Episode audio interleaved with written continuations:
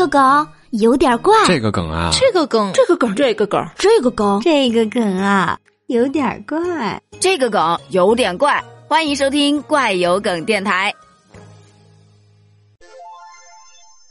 前几天，有一位专家终于说人话啦，他建议直接给中低收入的群体发钱，而且以三到五年为期，每个月都发，而且要马上制定方案，给出时间表，把消费先拉起来。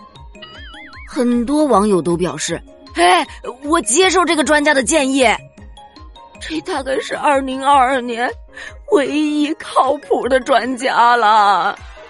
我建议啊，听一下这个专家的建议。号外号外，专家说人话了，这才是专家嘛！麻烦这样的专家来一打，每天轮流发言啊。切，发钱，然后通货膨胀，一通操作，然后穷人手上的钱就更不值钱了。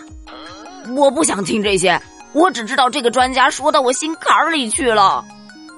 看到这一则新闻，我怎么有点想哭呢？这真的是我见过的唯一带“专家”两个字，结果热搜下面却是一片好评的，完全没有差评点呐。虽然知道这不可能，但这位专家说的话我是真爱听啊！哎，这个专家可以出啊，但我还是建议直接发房子吧。要是能直接发个男朋友或者女朋友，就更好了。